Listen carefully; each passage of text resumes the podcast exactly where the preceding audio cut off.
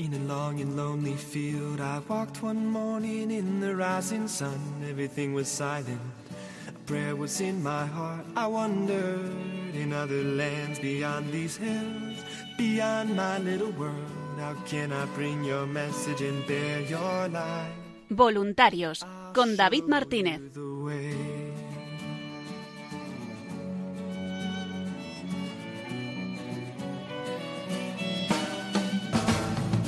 Stand there looking at the sky. Don't let these moments pass you by. A tired, hungry world is waiting for you.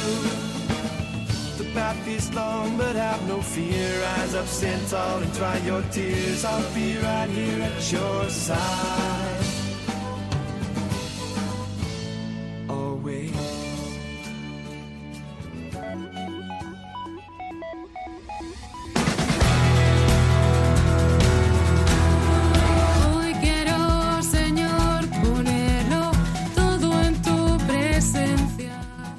Y bienvenidos una semana más al programa Voluntarios. Un programa para los voluntarios y de los voluntarios de Radio María en el que semana tras semana vamos repasando la actualidad, las novedades y esa gran labor que realiza el voluntariado de Radio María en España. En el programa de hoy seguimos hablando con voluntarios de Tenerife sobre esa peregrinación de la Reina de Radio María que estuvo allí el pasado mes de.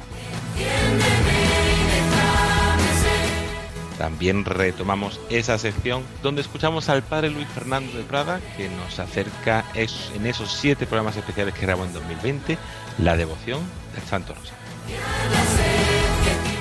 Nuestro compañero Daniel Lozano nos traerá toda la actualidad, todo ello acompañado de buena música y de las últimas novedades. Les saluda David Martínez agradeciéndoles la atención porque comienza Voluntarios.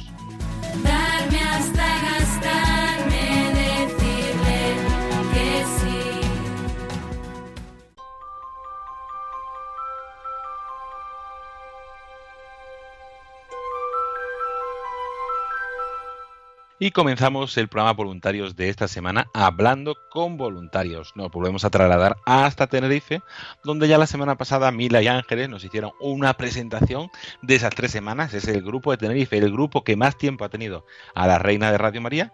Pues eh, la semana pasada hicimos un repaso general, dieron su testimonio, alguna vivencia, pero hemos querido seguir profundizando y para contarnos más de, de tenemos hoy con nosotros desde Tenerife, Adelaida León. Buenas noches, Adelaida. Buenas noches, David. Gracias por compartir este rato con nosotros. Y también tenemos a Monse Fernández. Buenas noches, Monse. Buenas noches, David, y buenas noches a todos los oyentes. Gracias a las dos por, por estar aquí, por compartirnos eh, vuestro testimonio. Y la mejor forma es empezar desde el principio. Y Monse, vamos a comenzar contigo porque ya nos dijo Mila que, le, que estuviste las dos recogiendo a la reina de Radio María en Fuerteventura y por lo que sé fue un día muy intenso muy especial para ti. Pues sí, ese día fue primero porque compartimos eh, ese día con los, nuestros hermanos voluntarios de Fuerteventura, tuvimos un día de convivencia, la despedida para ellos fue, mm, les costó mucho el, el dejar partir a la Virgen, a mí me llamó muchísimo la atención eso, y luego, mm, pues nada, para mí fue un, un acontecimiento muy, muy especial, como un sello en el corazón, porque vi como nuestra madre cambió toda la fecha, porque realmente toda la programación que había para Canarias fue cambiada, y justo ese día 12 mm, fuimos a buscarla, mm, hubo retraso de aviones y demás, con lo cual la Virgen eh, descansó esa noche en mi casa y esa noche eh, celebraba el 25 aniversario de, de la partida de mi hijo pequeño al cielo. Entonces, para mí fue un acontecimiento muy, muy especial porque mi hijo nació fallecido, entonces siempre los sacerdotes nos hablaban de, del bautismo de deseo, pero el hecho de tener en ese día y en ese momento la Virgen aquí en casa como que me certificó realmente que vive eternamente con ella y allí nos encontraremos en el cielo con, con nuestra madre. Pues muchas gracias, Monse, por, compartirlo con nuestros oyentes. Estamos recibiendo muchos testimonios de muchas personas que, que esta peregrinación les está tocando el corazón o les está la visita de la madre les está ayudando con, con distintos momentos o distintas heridas, distintas búsquedas. Pues gracias también por, por compartirlo con todos nuestros oyentes. Y tú fuiste hasta Fuerteventura con ese viaje tan, eh, tan intenso y tan pequeño de milagros, como comentabas, y de experiencias que también nos compartió Mila. Y también estuviste acompañándola durante toda la semana en la Orotava, ¿no? Sí, de, al día siguiente ya partimos hacia la Orotava. Eh, los voluntarios de allí ya tenían puesto todo, toda la, la entronización donde íbamos a poner la Virgen y fue mm, es una iglesia es un- una iglesia antigua aquí y, y la verdad es que la entronización fue como como solemne porque me hubiese gustado que lo hubiesen visto porque estaba la Virgen entre dos ángeles de alabastro eh, enorme mm, con una iluminación que que realmente cualquiera que entraba en la parroquia siempre se le iba la Virgen, se le iba los ojos a la Virgen peregrina. Y la verdad es que ahí recibimos mm, mm, eh, eh, feligreses de, de, de todo de todos sitios, de, la parte norte, pero además también de, de toda España. O sea, fue un recibimos muchas mm, peticiones y tuvimos muchas conversaciones de gente que, que no conocían a la Virgen Peregrina y que venían a lo mejor de Toledo, de Vigo, de, de muchísimas partes de España. Ah, sí, qué bueno. Qué, qué bueno, qué bueno. Pues eso es un- una alegría que, que se vayan acercando Sí, personas de todos los lugares. sí. fíjate tú la Virgen Peregrina que has visitado toda la península y nos la venimos a encontrar aquí. Eso ha pasado más de una vez. O personas que estaban, que dijeron, ay, no puedo verla en mi casa y luego de, paso se la encontraban. Entonces, eso es, es una alegría. Pues eh, además de estar allí en la, en la Orotava durante los primeros días de esa peregrinación del 13 al 19 de junio, después continuó su peregrinación por Tacoronte. Estuvo en un sitio muy querido también para grupos voluntarios y para la radio, como es el Santuario del Santísimo Cristo de Tacoronte. Y Adelaida, cuéntanos, ¿qué tal lo vivisteis allí? Ay, pues fue muy especial. Bueno, después de haber vivido toda una semana en, eh, en la pues después mm, ya, como decir, estábamos cansados, no, estábamos como renovadas. Para empezar y allí fue pues un privilegio poderle arreglar con las flores y ponerla en su trono y allí me tocó a mí arreglarla. Y, y fue como muy especial poder estar con ella de cerca así poniéndosele las flores y, y adornándola para todos aquellos que, que venían y de verdad que fue una semana también especial. Yo de verdad que ella mm, hizo milagros para poder estar porque me quedé retirado de casa pues a 45 minutos, 50, depende. Y a veces nos cogía cola, que tardábamos más, pero llegábamos antes para el rosario. Y otros días pues íbamos más temprano pero bien, el coche me fallaba, me fallaba, pero aguantó. Yo le decía a la Virgen, tú guárdamelo hasta que termine tu paso por aquí. Y así fue, porque todos los trayectos pues Sí, sí. son lejos, de una hora, de hora y media, y, y gracias a Dios pues me aguantó y aguantó el cuerpo. que cuando yo salía de casa pues mi, mi gente me decía, pero qué necesidad tienes ahora de salir con lo cansada que está por el problema de salud. Y yo digo, no importa, porque yo voy, es como cuando dice, mm, al ir van llorando y al venir vienen cantando, pues así me sentía yo. Y el grupo que llevaba en el coche, pues igual. Íbamos como cansadas, pues, en la rutina de la casa y de todo, pero al llegar allí se quitaba todo el cansancio. Y Pues eso después uno alegría. renomaba. Y después Sí. del día 24, pues se tomó la, la peregrinación un par de días de descanso que siguió allí la Virgen y a partir y el lunes 27 estuvo eh, Monse en la en la parroquia del Santuario de Nuestra Señora del Carmen de los Realejos. En- sí, estuvo en, en el santuario de, de Nuestra Señora del Carmen, en el Realejo, y fue muy poquito, pero la verdad es que la gente eh, se acercó mucho porque eh, es la parte de la isla baja de, de, de, de Tenerife y, y era el sitio pues más cercano que tenía. Y ahí un poco, mm, quizás la que más llevó, yo fui también, pero fui en la tarde y la que más llevó ahí, que fue la que trasladó la, la Virgen, fue, mm, fue Adelaida. A mí del. Santísimo Cristo me llamó la atención que cuando lo entronizamos allí, eh, el padre mm, nos dijo, porque yo le pregunté, padre, ¿cuándo podemos venir? Y, y me dijo, desde las seis de la mañana. Y mm, yo me quedé un poco mm, así, un poco desconcertada, ¿no? Dijo, no, padre, eso es muy temprano. Y, y dice, no, desde las seis de la mañana, porque aquí la gente, antes de ir a trabajar, pasa por el Santísimo Cristo. Y Anda. a mí me parecía como imposible, ¿no? Y yo realmente iba para, mm, o sea, yo iba de manera que el rosario con Radio María lo rezaba allí por la mañana eh, y veía a la gente cómo entraba realmente, eh, estaba ese ratito con el Señor y se iba a trabajar. Fue una de las experiencias más grandes que tuve. Y perdona, Adelaida, que te interrumpí, volví hacia atrás con el Santísimo Cristo de la Coronte. Pero allí tuve una experiencia mm, como muy significativa con, con una feligresa que llegó súper, pero súper afligida. Su llanto se oía en toda la parroquia. Y, y entonces me acerqué y le dije que qué le pasaba. Y, y me dije y me dijo que la iban a desahuciar. Entonces estuvimos Anda. allí, estuvimos, estuve rezando con ella, eh, mm, diciendo, o, sea, que la Virgen le iba a ayudar y, y ahí fue como un Marta y María, porque mm, rezamos, pero después también estuvimos hablando con la con la asistente social mm, del ayuntamiento para para que mm, para buscarle una solución, ¿no? Y, y, y ahí la verdad es que hicimos patente el Marta y María, o sea, fue ella se fue bastante más tranquila, más ilusionada y, y, y fue algo, mm, yo noté que en ella fue algo especial el estar a los pies de, de la Virgen Peregrina. Qué bonito. Pues sí, sí, muchos testimonios que, que van llegando de distintos sitios. Y además de ese testimonio que nos ha compartido Monse, Adelaida, tú de toda esa semana, de esos momentos especiales que luego seguiremos repasando, pero por descansar un poco de fechas y de, y de detalles, ¿tienes algún testimonio, algo que quieras destacar de, de esos días? Pues sí, tengo un testimonio, bueno, que yo cogí unas pinceladas porque la señora mm, estuvo como hora y media eh, al teléfono, esto porque le cogí su teléfono y después de eso hemos estado en contacto.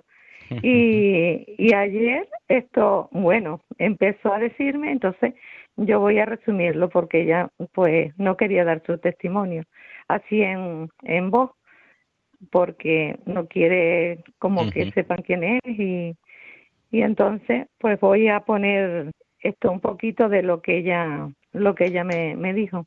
Radio María llegó a mí para sostenerme en el cuidado de mi madre.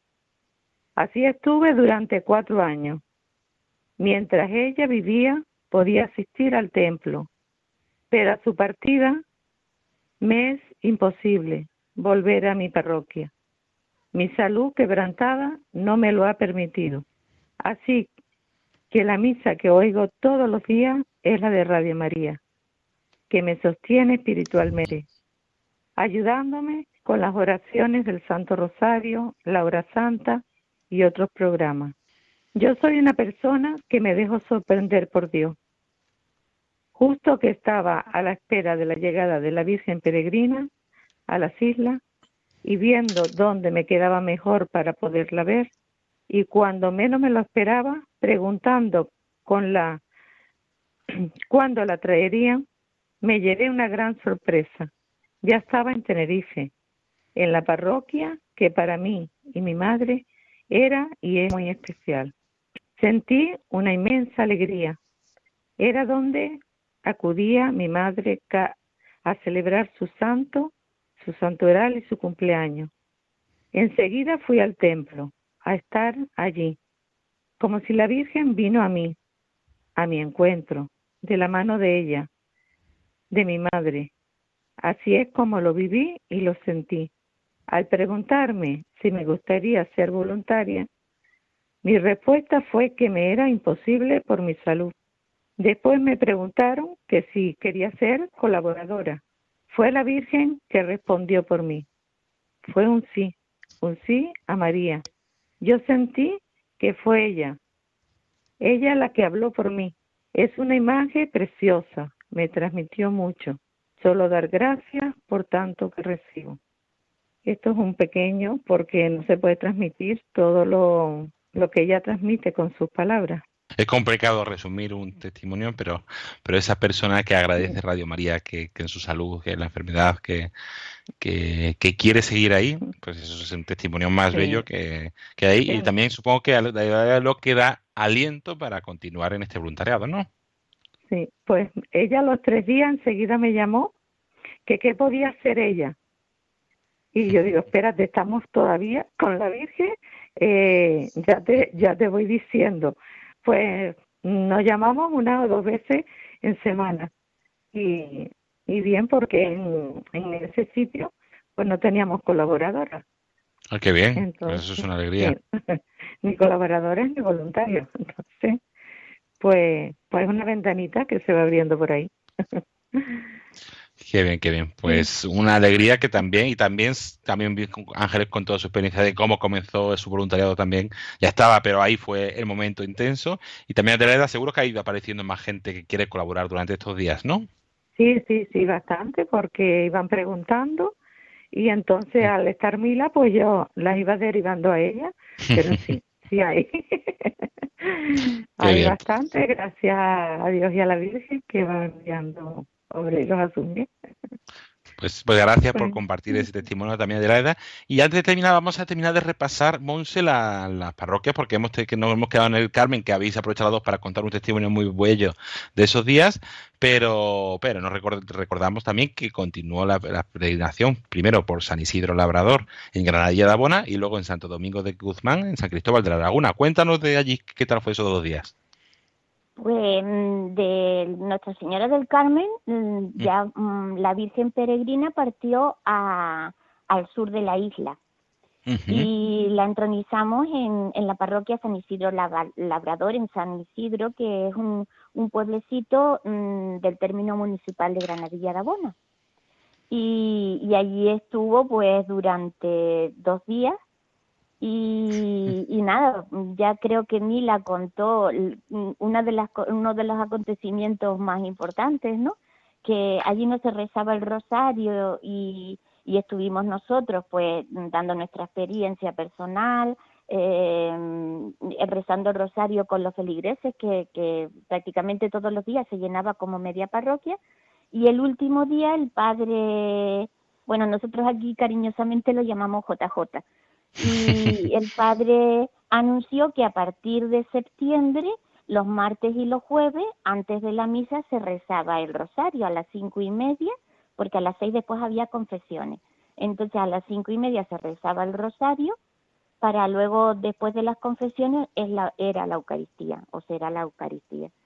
Y nada, pues un poco yo creo que allí tendremos que estar Radio María mm, por lo menos los primeros días, porque yo después tengo un viaje a Israel. Mm, pero tengo pensado en esos primeros días estar allí presente para iniciar ese camino y, y ese que la gente mm, tenga gusto de, del rosario, de estar ese rato con, con nuestra Madre del Cielo, que es un arma muy poderosa para muchas cosas. Sí, sí, sí, sí. Allí también, mm, la verdad que también fue otra otro acontecimiento personal mm, mío que la Virgen me dio el regalazo de, de allí mi hijo, el, el, el pequeño aquí en la tierra que sería el, el del medio, que, que me comunicó estando para empezar el rosario, me comunicó que, que ya había aprobado su carrera, estaba ahí pendiente de una sola asignatura pidiéndole a nuestra Madre del Cielo que, que, que, que, que lo, que lo acompañara, que, que lo ayudara. Y allí justamente antes de comenzar el rosario me comunicó que, que había eh, terminado la su carrera de ingeniería robótica y, y domótica y, met- y mecatrónica. Y la verdad es que fue un regalazo, fue un regalazo. Qué bonito, pues sí, sí, muchos regalos durante Sí, esa semana. la- y sí, durante... la- vamos, mm, eh, pido a la Virgen que lo mismo que, que en mí, la verdad que ha quedado ese sello, esa, esa huella de su pasada por aquí, por Tenerife, eh, quede para todo, todos cuantos hayan visitado y, y, y que hayan sentido ese, ese amor de madre, de acogida, de, de que de perseverancia, porque mm, para mí ha sido eso. eh, Es que yo realmente no tengo palabras para describir el paso de la Virgen por aquí, por, por, por el sello que ha quedado dentro de mí. Qué bonito. Pues Monse Fernández, muchísimas gracias por tu testimonio, por compartirnos todos esos detalles, todo ese repaso de, de los lugares. Y antes de terminar, Adelaida, pues algo más que quiera destacar, algo que a ti personalmente te, te llegara de toda esta semana. Yo creo que ya lo dijo Monse, también fue especial el trasladar la Virgen desde Tacoronte, después llevarla al santuario de Nuestra Señora del Carmen el Realejo, pues también fue un privilegio. Y aunque estuvo el 27, pues la se llevó un día antes y la, se colocó allí y después ya fuimos al, al otro día. Y, también allí, pues mucha gente se acercaba para ser colaboradora, otra, mm, bueno, Yamila lo contará también, que de, de voluntarias también que, que han suscitado por allí, por esa zona. Todo fue mm, muy, muy bonito. En cada lugar suscitaba algo, algo nuevo, igual que en Santo Domingo, que allí no, pues nos acoge don Pedro eh, muy bien. Mm, Siempre somos bienvenidos, que hemos transmitido misa desde allí y de verdad que tanto él como su madre, que también es colaboradora, pues tiene una buena acogida a Y el María. diácono que también nos acompañó, el diácono Ah, permanente. sí, sí, sí. Pues Adelaida León Sí, también, sí. perdón, pues Adelaida León, muchísimas gracias también a ti por todo tu testimonio, por compartirnos todos esos detalles, todos esos momentos, ese testimonio tan bello de, de lo que es el día, día de Radio María, de personas que dicen, sí, aquí estoy con mi humildad, con mi sencillez, con mi enfermedad, con mi realidad, y hago y participo de Radio María. Pues Sí. muchísimas gracias a las dos y vamos a escuchar eh, ahora algún testimonio más que nos han enviado Carmen Gloria, la coordinadora de difusión del grupo, que iba a estar con nosotros, pero por problemas técnicos no ha sido posible y seguimos en este programa voluntarios. A mí personalmente me alegró y me ayudó la, la visita de nuestra madre en, en su imagen de la Virgen Peregrina. Eh, fue unos momentos muy importantes porque compartíamos con ella pues todas nuestras necesidades, preocupaciones y, y por todas las personas que pudieran ir a verla. Eh, mm, también las personas que, que fueron, pues algunas compartían con alegría e- ese encuentro que tuvieron con la Virgen. Eh, algunas nos comentaban que ya escuchaban Radio María. Eh, otras, pues no conocían la radio de la Virgen. Eh, también cogían con agrado el material. También hubo algunas personas que no querían. Eh, también, mm, además de las peticiones que hicieron en las distintas parroquias, pues hubo un par de personas que, que querían dejar su donativo metálico, en metálico, pero que se les explicó cómo debían hacerlo. Y otras eh, también llevaron material para sus familiares o vecinos. En general, muy contentas y agradecidas a la Virgen por la visita. Algunas preguntaron, ¿y no va a, a mi parroquia? Otras pensaban que era la Virgen de Fátima. Otras decían, es la milagrosa. Escribían sus peticiones. En total se contabilizaron unas 1.271 de las, cinco, de las cinco parroquias en las que estuvo la Virgen. Se enteraron de que venía la imagen de la Virgen peregrina, pues por la radio, por los voluntarios, por sus parroquias o también por otras personas. Eh, la visitaron muchos pueblos de Tenerife, pues más o menos contabilizamos unos 30 y algunas de las otras islas de Gran Canaria, Fuerteventura, La Palma, también la visitaron otros lugares de la península, eh, pues de personas que estaban de vacaciones o de paso en Tenerife.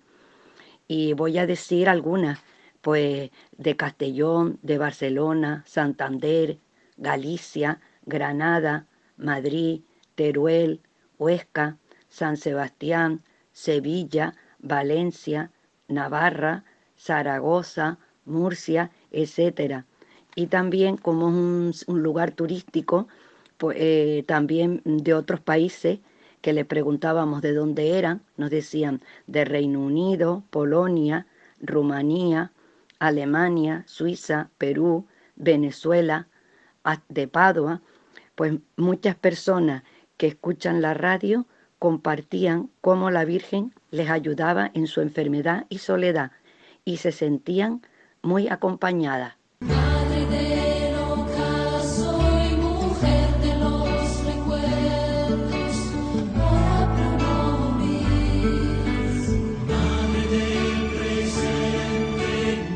Llegamos a esa sección donde estamos escuchando, recuperando fragmentos de ese programa Vida en Cristo que el padre Luis Fernando de Prada grabó en 2020 dentro de ese programa siete programas especiales para dar a conocer la historia y profundizar en la devoción del Santo Rosario.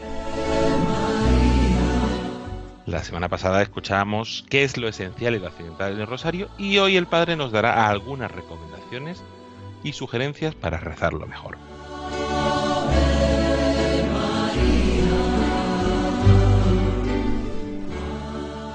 Ave María, aquí seguimos en la radio de María, en la radio de la Virgen, en Radio María. Esto un servidor, Padre Luis Fernando de Prada, sintetizando lo que nos exponía San Juan Pablo II en su carta apostólica Rosarium Virginis Mariae sobre el rosario para rezarlo mejor. Concretamente estamos en el capítulo en el que hablaba de esos elementos, el capítulo tercero, para mí la vida es Cristo, en que hablaba de los elementos del rosario.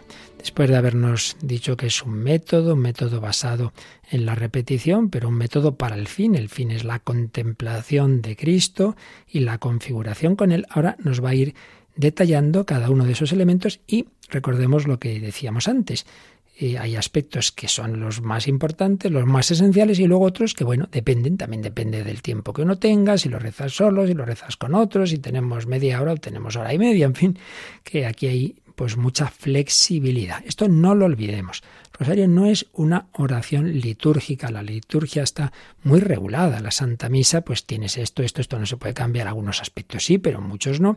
Rosario no es así, no es oración litúrgica, sí. Los papas nos han dado unas claves, pero luego hay mucha flexibilidad en diversos aspectos. Vamos a verlo, como lo va exponiendo Juan Pablo II. Bueno, pues vamos a ver. Primero, vamos a, rezar tal misterio, ¿no? Entonces, número 29 de la carta, enunciar el misterio, el enunciado del misterio. Decía el Papa, enunciar el misterio y tal vez, tal vez tener la oportunidad de contemplar una imagen que lo represente es como abrir un escenario en el cual concentrar la atención. Tenemos tiempo, a lo mejor es una una oración que hacemos pues con un grupito a lo mejor de niños o de jóvenes que les estamos enseñando, puede ayudar mucho.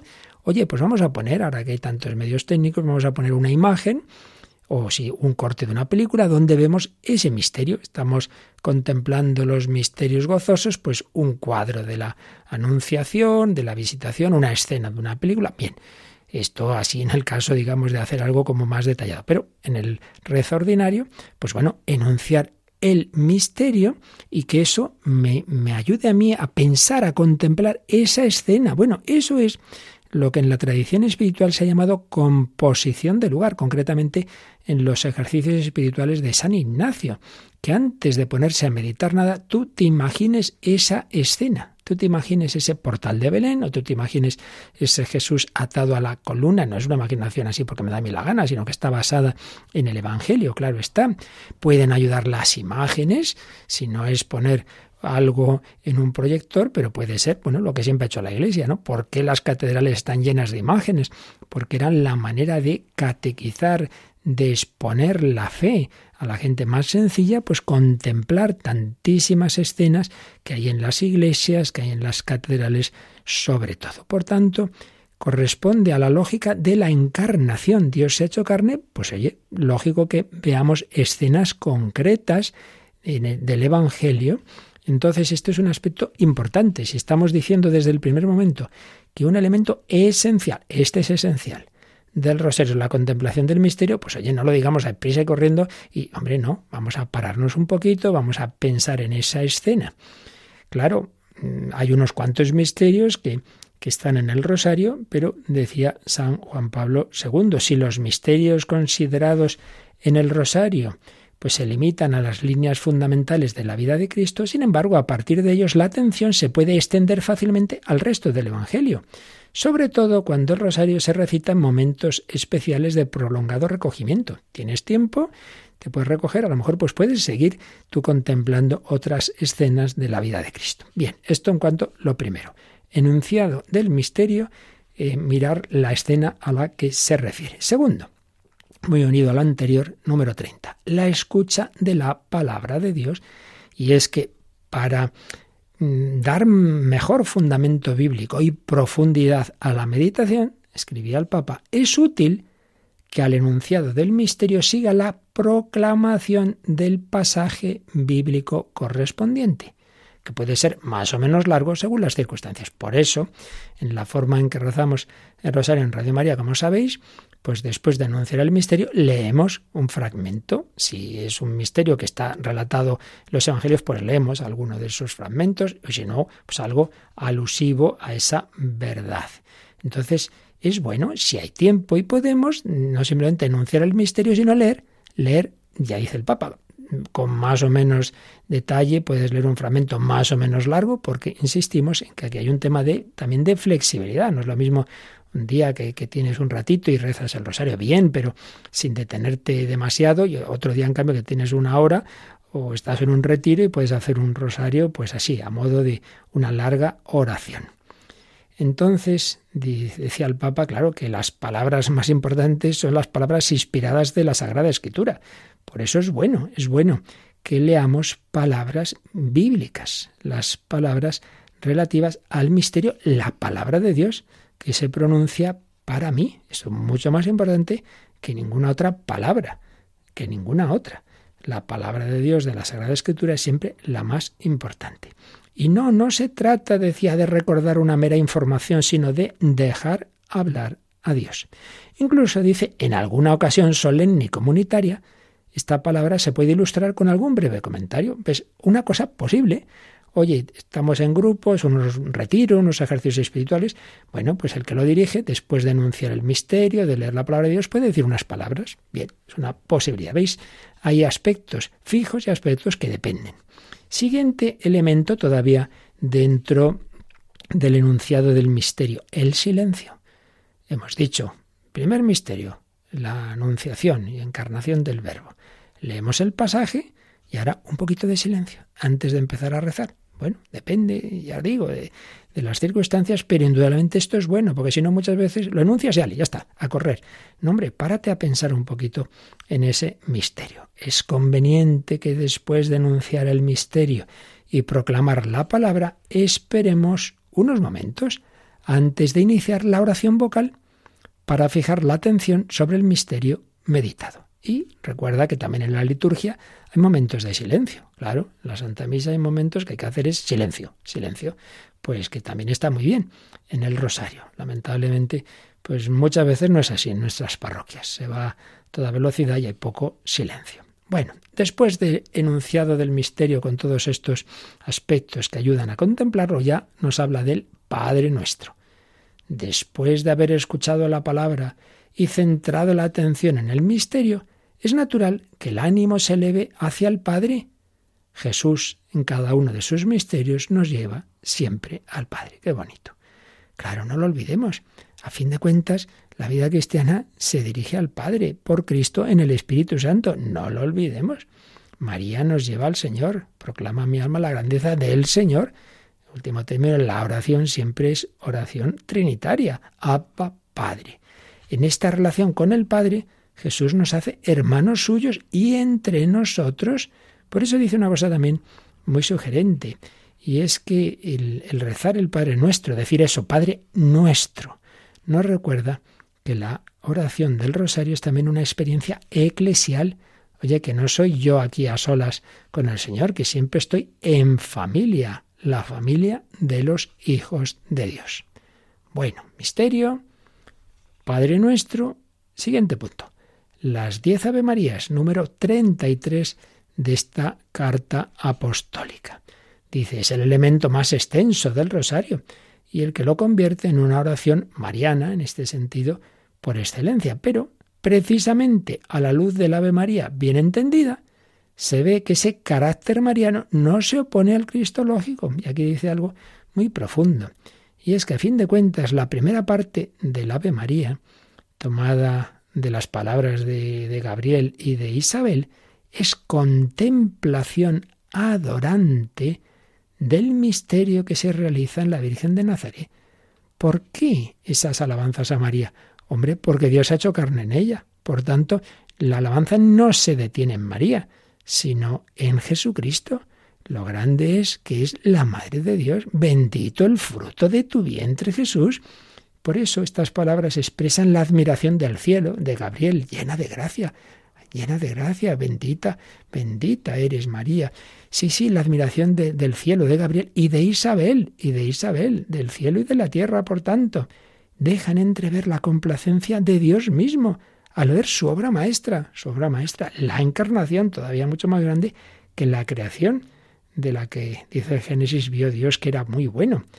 Repetir el Ave María nos acerca a la complacencia de Dios. Es júbilo, asombro, reconocimiento del milagro más grande de la historia. Es el cumplimiento de la profecía de María.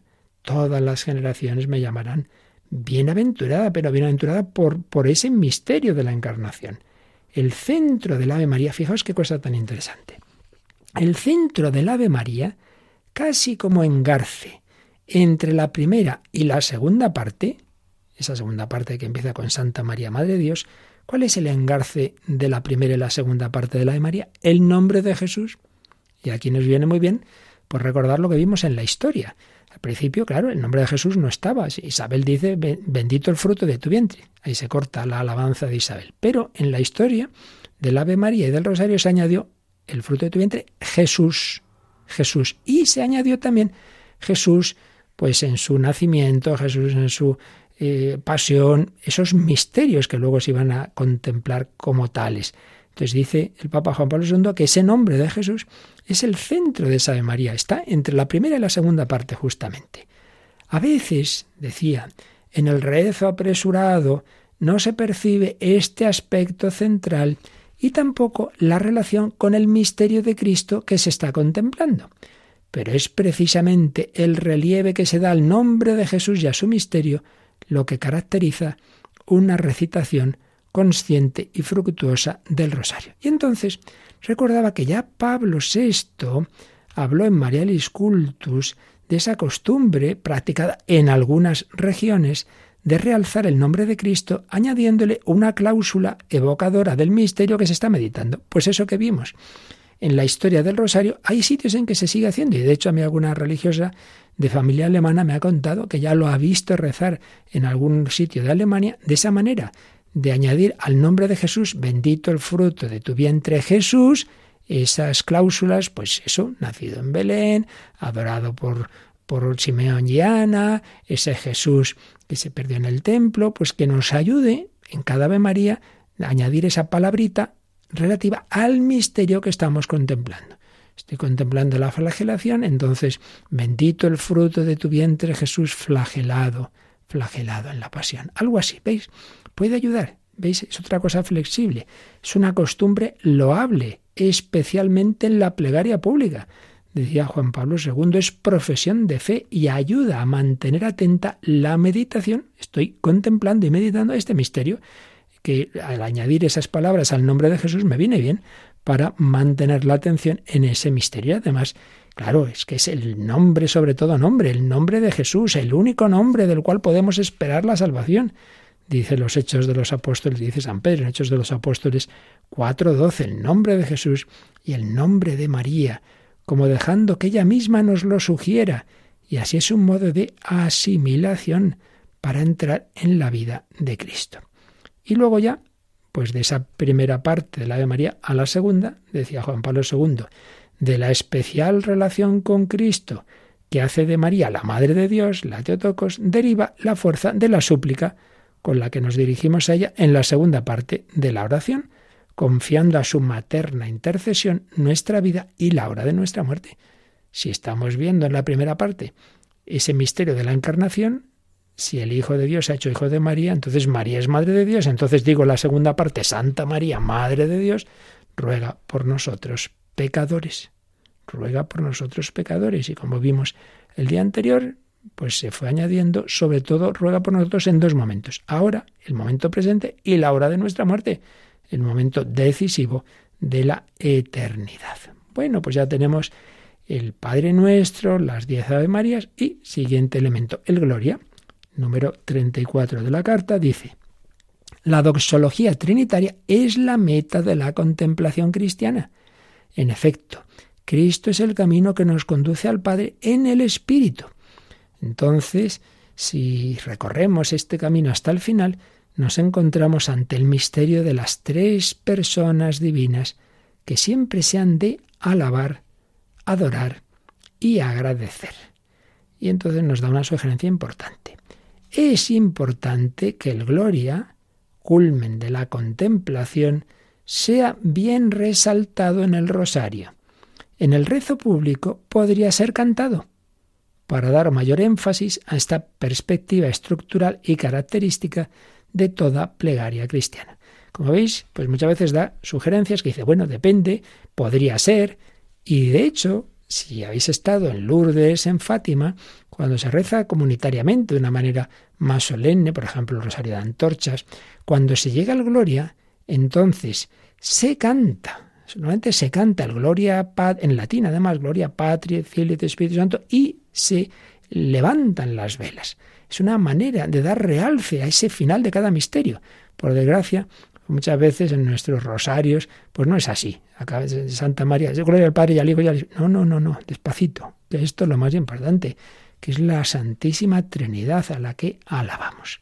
En la medida en que la meditación del misterio haya sido atenta, profunda, fortalecida por el amor a Cristo y a María, la glorificación trinitaria en cada decena, en vez de reducirse a una rápida conclusión, adquiere su justo tono contemplativo, como para levantar el espíritu a la altura del paraíso y hacer revivir de algún modo la experiencia del tabor, la transfiguración, anticipación de la contemplación futura del cielo. Bueno es estarnos aquí, que dijo San Pedro. Como veis, esta carta no tiene desperdicio, es que tiene un montón de, de sugerencias preciosas.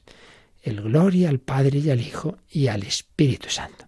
Y luego, número 35, ¿qué hacemos después de cada misterio? Uy, pues en unos sitios se dice María Madre de Gracia, en otros dicen Ave María Purísima, en otros lo de Fátima o oh Jesús mío. Bueno, ¿qué nos dice Juan Pablo II? Habitualmente, en el rezo del rosario, después de la doxología trinitaria, sigue una jaculatoria que varía según las costumbres. Esas personas, oiga, recen esto, recen lo otro. Mire, hay muchas formas, no vamos a rezar todas las posibilidades.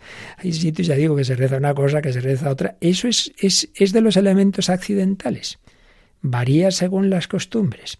Sin quitar valor a tales invocaciones, parece oportuno señalar que la contemplación de los misterios puede expresar mejor toda su fecundidad si se procura que cada misterio concluya con una oración dirigida a alcanzar los frutos específicos de la meditación del misterio. Se refiere que existen diversas oraciones ahí oracionales donde te sugieren una oración al acabar cada misterio que tiene que ver con el misterio. Yo qué sé, por ejemplo, si hemos contemplado el nacimiento de Jesús, una oración final en que dice, Señor, te pedimos por intercesión de María que vivamos la humildad y la pobreza del misterio de la Navidad. Por poner un ejemplo, muy distinto a las jaculatorias que solemos rezar. Ya decimos que esto es una posibilidad, una sugerencia que muchas veces no se podrá hacer. Por eso sigue escribiendo Juan Pablo II. Dicha oración final puede expresarse en varias formas legítimas.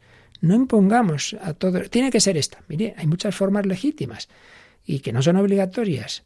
El rosario adquiere así también una fisonomía más adecuada a las diversas tradiciones espirituales y a las distintas comunidades cristianas. Si fuimos viendo que la historia del rosario ha ido formando en muchos lugares del mundo, en muchas épocas, pues es lógico que haya junto a lo esencial, que ya estamos diciendo y repitiendo que es, lo demás, pues hay aspectos que varían mm, según las, las zonas, según las naciones, según las diversas tradiciones espirituales. Bien, después nos hablaba Juan Pablo II del instrumento para rezar el rosario, que no simplemente decía, bueno, pues es algo para contar las Ave María, sino que tiene un simbolismo. Entonces insistía en el crucifijo, ese crucifijo que abre y cierra el proceso de la oración. En Cristo se centra la vida y la oración de los creyentes, todo parte de Él, todo tiende hacia Él, todo a través de Él, en el Espíritu Santo, llega al Padre. También dice que eh, el rosario evoca el camino incesante de la contemplación y de la perfección cristiana. Recuerda un beato italiano muy devoto del rosario, Bartolomé Longo, que lo consideraba una cadena que nos une a Dios. Cadena sí, dice Juan Pablo II, pero cadena dulce. Así se manifiesta la, la relación con Dios, que es Padre. Cadena filial, que nos pone en sintonía con María, la sierva del Señor. Y en definitiva, con el propio Cristo, que aun siendo Dios se hizo siervo por amor nuestro. Y luego ya nos recordaba que en el inicio y la conclusión, principio y final del rosario, de nuevo hay muchas formas de hacerlo. Inicio. Dice, una posibilidad. Pues la que usamos en la liturgia de las horas, la invocación del Salmo 69, Dios mío, ven en mi auxilio, Señor, date prisa en socorrerme. Pues es una forma en que se hace muchas veces. Bueno, pero no es obligatorio, es una forma de hacerlo. Bueno, esta invocación dice expresa la humilde conciencia de nuestra indigencia, de nuestra indigencia. Otra, en otros lugares se comienza recitando el credo, como haciendo así de la profesión de fe el fundamento del camino contemplativo que se emprende. Así pues, dice, estos y otros modos similares son usos igualmente legítimos. Pues vuelvo a lo de antes. No nos empeñemos en que tiene que ser esto y recen lo otro y no sé qué. Mira, hay muchas formas. Los papas nos dejan libertad. Y dice también, eso en cuanto al principio y en cuanto al final, la plegaria se concluye rezando por las intenciones del Papa para elevar la mirada hacia el vasto horizonte de las necesidades eclesiales. No solo rece por ti tus problemitas, sino por la Iglesia, por las intenciones que el Papa sabe que son más necesarias. Y para fomentar esa proyección eclesial del rosario, la Iglesia ha querido enriquecerlo con santas indulgencias. Y así, terminaba este número 37, el rosario es un itinerario espiritual en el que María se hace madre, maestra, guía y sostiene al fiel con su poderosa intercesión. Entonces nos va a hablar del final también.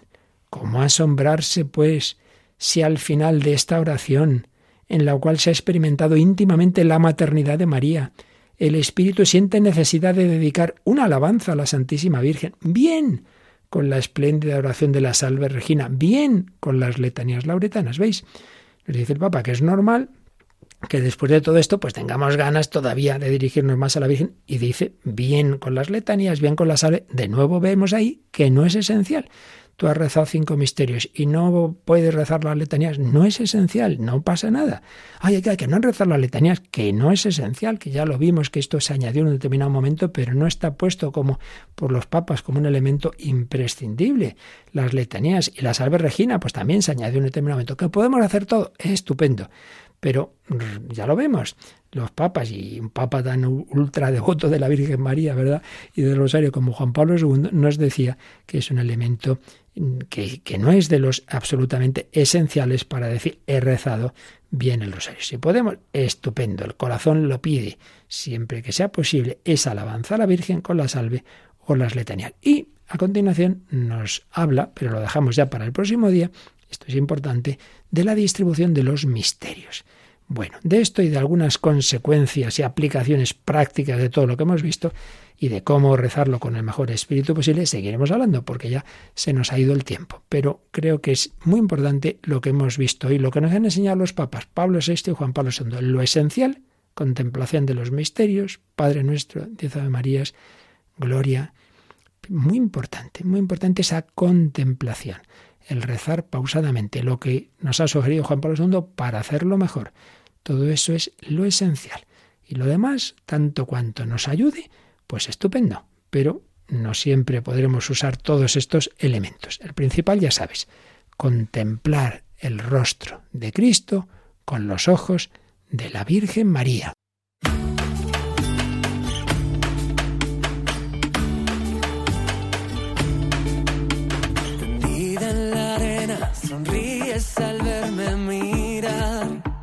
Y continuamos aquí en el programa voluntario. Les saluda de nuevo David Martínez y con esta sintonía llegamos a nuestra sección donde conocemos toda la actualidad de la radio. Una actualidad que viene esta semana de mano de nuestro compañero Daniel Lozano. Buenas noches, Dani. Hola David, ¿qué tal? Contento de tenerte aquí para que nos cuentes esas novedades que aunque son pocas, porque en verano es verdad que estamos todos más tranquilos, la programación se relaja, sí que sigue habiendo mucha actividad, sí que sigue habiendo momentos especiales y sí que sigue habiendo también programas especiales para sustituir a aquellos que en verano no se suelen hacer y que aprovechamos y recuperamos mucho contenido. Sí, así es, eh, la radio no para y, y en este mes eh, pues seguimos teniendo actividades especiales importantes y vamos a repasar algunas de ellas. La primera es la toma de posesión de Monseñor Luis Javier Argüello como nuevo arzobispo de Valladolid. Esta, esta, esta Eucaristía, que se va a celebrar el próximo sábado 30 de julio a las 11 de, de la mañana, se va a retransmitir en directo eh, por Radio María desde la Catedral de Nuestra Señora de la Asunción de Valladolid. Como, como, como he dicho, repito, es el sábado 30 de julio a las 11 de la mañana. Una alegría porque además Monseñor Argüello también muy querido aquí en la radio, como todos nuestros obispos, y ya les acompañaremos en ese momento tan especial para, para Iglesia en España y para Iglesia en Valladolid. ¿Y qué más tenemos? Pues eh, como es jueves antes de primer viernes de mes, otro de las citas ineludibles que tenemos cada mes en Radio María es la hora santa que realizamos desde la capilla de los estudios centrales de Radio María en Madrid, que este mes va a ser el jueves 4 de agosto entre las eh, 11 y las 12 de la noche hora peninsular y que es un momento pues eh, muy importante en el que nos unimos en oración eh, frente al corazón de Jesús en la Sagrada Eucaristía para rezar, para reparar y para poner eh, a los pies del Señor pues las intenciones de los oyentes y de los bienhechores de, Radio María. Como he dicho, es el próximo jueves 4 de agosto entre las 11 y las 12 de la noche, eh, hora peninsular. Como saben los oyentes, pueden enviarnos sus intenciones y las pondremos eh, frente al Señor a través del correo electrónico horasanta@radiomaria.es. También pueden llamarnos al teléfono 91 822 8010 hasta el miércoles 3 de agosto o también pueden enviarlas a través de la página web en radiomaria.es barra peticiones de oración. Ahí tienen un, formulario muy sencillo y también eh, nos pueden hacer llegar sus peticiones para presentarlas al Señor. Pues gracias Dani por todo ese repaso, por esos dos momentos especiales en nuestra programación. Irá habiendo alguno más. Y también, como decíamos, en agosto es un mes de, de vacaciones y también algunos de nuestros voluntarios se toman vacaciones y sobre todo se toman vacaciones en muchas delegaciones de medios de las diócesis. Por eso, durante el verano no tendremos revista diocesana y en su lugar vamos a hacerles una propuesta muy interesante. Efectivamente, desde el 1 de agosto hasta el 20 de agosto, el programa Revista Diocesana, que se emite normalmente en Radio María a la una y media del mediodía, va a descansar. Y en su lugar lo que vamos a hacer es ofrecer unas charlas del padre Ignacio Amorós sobre distintos eh, temas eh, para que eh, pues nuestros oyentes en este tiempo estival pues puedan también escuchar estas reflexiones que, que tan, tanto bien nos, nos hacen. Como, como he dicho, de entre el 1 de agosto y el 20 de agosto, en lugar de revista diocesana, a la una y media de- del mediodía. pues ya iremos poco a poco dando más detalles de todos esos eh, contenidos y también habrá alguna programación más especial. Tendremos también charlas, conferencia del padre Mendizábal, se recuperará algunas reposiciones de algunos programas que han gustado mucho durante esta temporada y algún contenido más que otro especial. Pues Daniel Lozano, muchísimas gracias por, por ese resumen, por traernos toda la actualidad y hasta la semana que viene, si Dios quiere. Gracias David y gracias a los oyentes.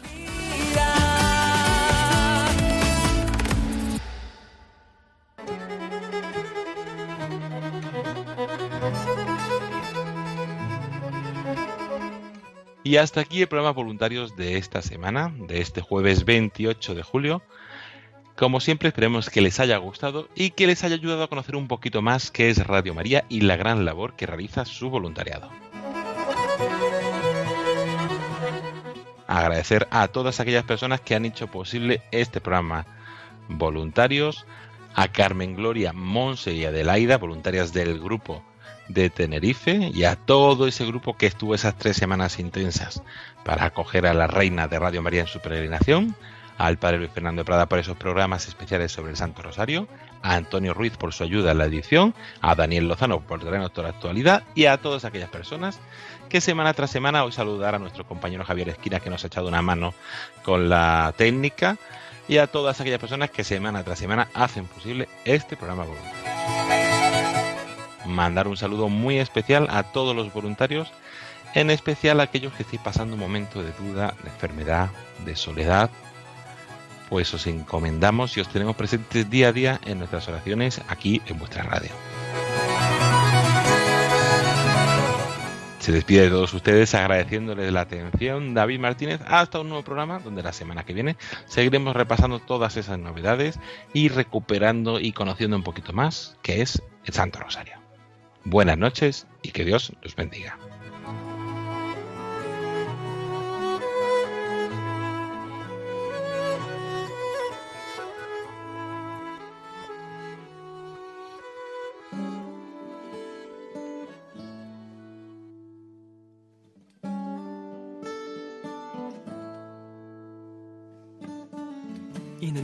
Lonely field, I walked one morning in the rising sun. Everything was silent.